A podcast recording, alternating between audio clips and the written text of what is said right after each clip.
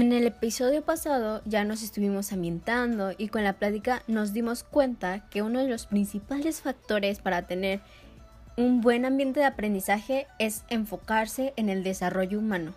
Así es, Dana. Estuvimos viendo cómo el desarrollo humano es un tema bastante amplio y no se puede hablar desde una sola dimensión, sino que este implica el desarrollo cognitivo, el desarrollo socioemocional, el desarrollo físico y el desarrollo moral. Así es, Mitch, y por eso hemos decidido dedicar todo este episodio a chismear acerca de las grandes teorías que existen del desarrollo humano. Tenemos filósofos como Piaget, Vygotsky, Bronfenbrenner, Erickson, Kohlberg, que gracias a sus investigaciones hemos logrado comprender lo que implica el desarrollo humano y vale muchísimo la pena comentar para conocer mejor este tema.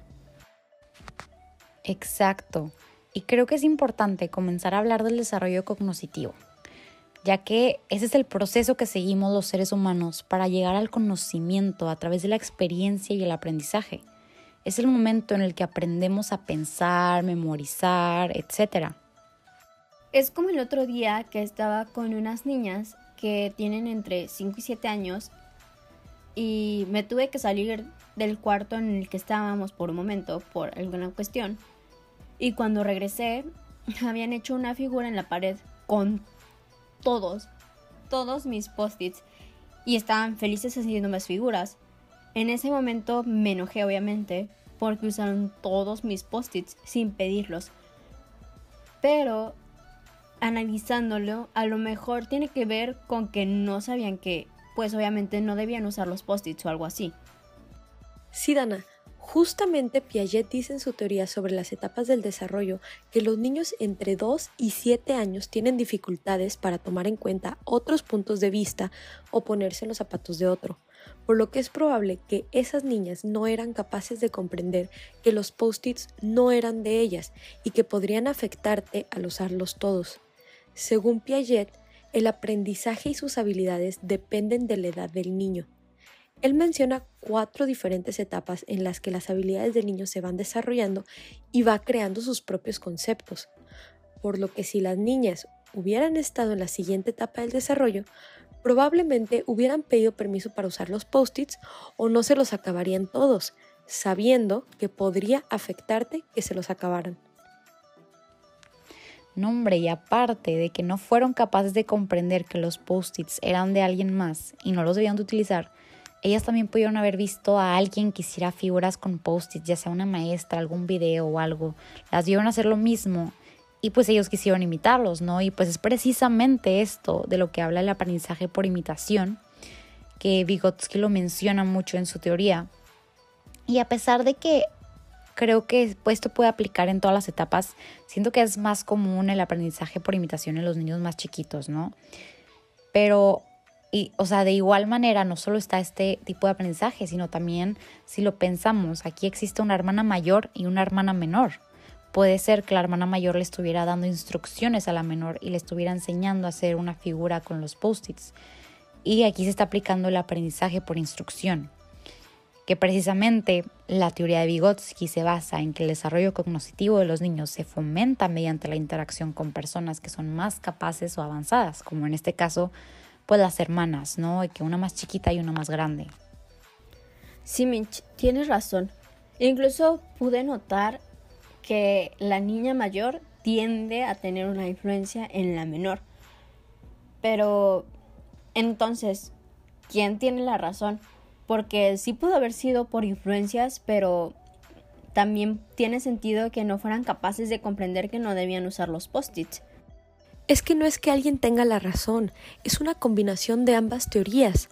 No porque una exista, la otra está incorrecta.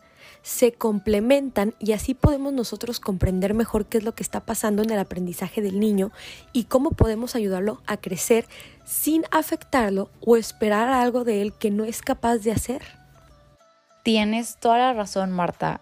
Y se me hace súper interesante este ejemplo porque ¿cómo les explicas a las niñas que está mal lo que hicieron? Porque en sí sus intenciones no fueron malas, ellas querían hacerle una, bueno, darle una sorpresa a Dana, hacerle un corazón con los post-its, pero pues en realidad, aunque este haya sido un acto bondadoso, a Dana sí le afectó negativamente, ¿no? De hecho, Goldberg dice que hay varias etapas para medir el desarrollo moral del niño. Según yo, las niñas se encuentran en la primera etapa, la cual se basa en el castigo, la obediencia y consecuencias. Entonces, como las niñas no eran capaces de comprender que los post-its eran míos y que yo en algún momento los iba a usar, pues obviamente tampoco podrían definir si era correcto o no tomarlos. Pero entonces, ¿cómo podría yo haberles explicado que estuvo mal lo que hicieron?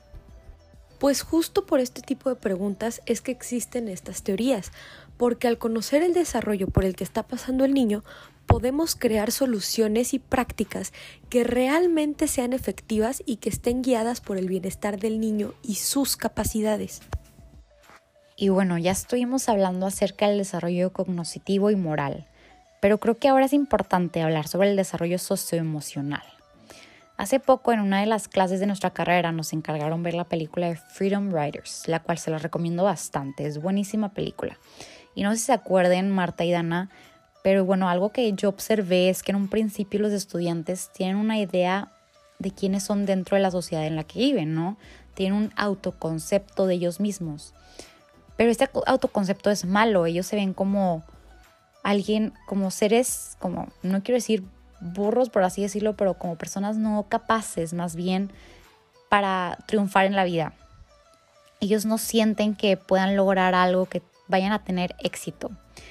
Y esto afecta pues a la hora de la escuela, ¿no? O sea, porque ellos van a la escuela a la fuerza o a veces ni siquiera van porque saben que no van a lograr nada. Y, y pues esto siento que también tiene mucho que ver con algo que menciona Brenner acerca de cómo es que los contextos sociales donde nos desarrollamos son ecosistemas porque están en interacción constante y afectan unos a otros, ¿no? Como en este caso, los diferentes ecosistemas en los cuales se encontraban esos estudiantes, por ejemplo, su contexto familiar, su grupo de pares, su salón de clases, se están afectando porque, por un lado, su familia, ninguno de sus padres tiene estudios, ninguno de sus padres, este, bueno, muchos de ellos están en la cárcel, son criminales, Em, son alcohólicos o drogadictos. O por el otro lado, el grupo, sus grupos de pares, por ejemplo, sus amigos, que se encuentran en, en pandillas o hasta en la cárcel, en correccionales, no se graduan de la escuela. Y pues al final todo esto, estos diferentes ecosistemas les afectan a ellos dentro de la escuela porque pues ellos, ellos ya saben a dónde van, ¿no? Ellos ya tienen un autoconcepto de qué es lo que va a suceder con ellos por lo que están viendo alrededor. Y ya saben que no, pues por sí no van a triunfar, ¿no? Qué buena película, me gustó muchísimo. Y fíjate, Mitch, lo que yo observé fue que los estudiantes le daban muy poco valor a sus propias habilidades. Por eso su autoestima no era muy positiva, que digamos. No confiaban en sus habilidades y en lo que podían hacer. Y esto precisamente también tiene que ver con lo que mencionas acerca del contexto en el que se encontraban. Pero cuando llega esa maestra que les demuestra que existe otra realidad y que su contexto puede cambiar, es cuando ellos obviamente comienzan a descubrir sus intereses, sus pasiones y empiezan verdaderamente a crear sus propias identidades. Ellos definen quiénes son y cuáles son sus intereses. Oye, sí, y de hecho, aunque no lo crean, también las diferentes dimensiones del desarrollo se pueden afectar una a la otra. Y justamente gracias a la pandemia estamos viendo cómo es que la falta de este desarrollo físico ha afectado las otras dimensiones del desarrollo como lo socioemocional y lo cognitivo. En las primeras etapas del desarrollo, los niños tienden a aprender mejor a través de las experiencias y sus habilidades motrices. María Montessori y Reggio Emilia nos enseñaron los beneficios que obtiene el niño si se le permite jugar y el efecto que éste tiene en todos los aspectos del desarrollo. Nos enseñaron que los niños son capaces de desarrollar su propio conocimiento al momento de jugar y que de esa forma desarrollan las habilidades de percepción, resolución de problemas y curiosidad, aparte de que los ayuda a mantenerse saludables tanto física como mentalmente. Sí, no, la verdad tienes toda la razón, Marta. Y es que como dices, la verdad, no hay una dimensión del desarrollo más importante que otra todas son bastante importantes y se complementan y se afectan de la misma manera, ¿no? Y bueno, precisamente uno de los problemas es que muchos de los docentes, al planear su ambiente de aprendizaje o su secuencia didáctica eh, dentro del aula, no toman en cuenta todas las dimensiones del desarrollo. Y no estoy aquí para juzgar, o sea, sí es muy difícil tomar en cuenta todos esos aspectos, y más cuando los niños pueden encontrarse en diferentes etapas del desarrollo, este, y pues con diferentes habilidades dependiendo de cada, de cada dimensión.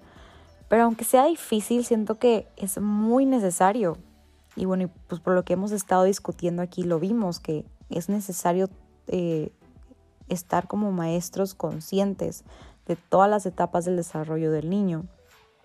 Para también, pues esto puede facilitar nuestro trabajo y también facilitarle a los niños este aprendizaje, ¿no?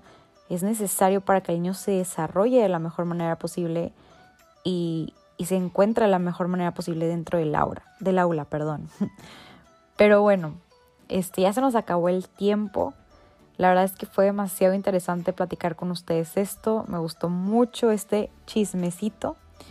Y, y, pues espero que también a los que nos están escuchando les haya gustado mucho. Nos vemos la siguiente semana. Este episodio es grabado por estudiantes de la carrera de Innovación Educativa del Tecnológico de Monterrey para la materia Fundamentos de Pedagogía. Todo lo que aquí expresamos es parte de un proceso de aprendizaje continuo y colaborativo. Ninguna de las opiniones e ideas representa a la institución educativa. Este recurso puede ser reutilizado para fines académicos.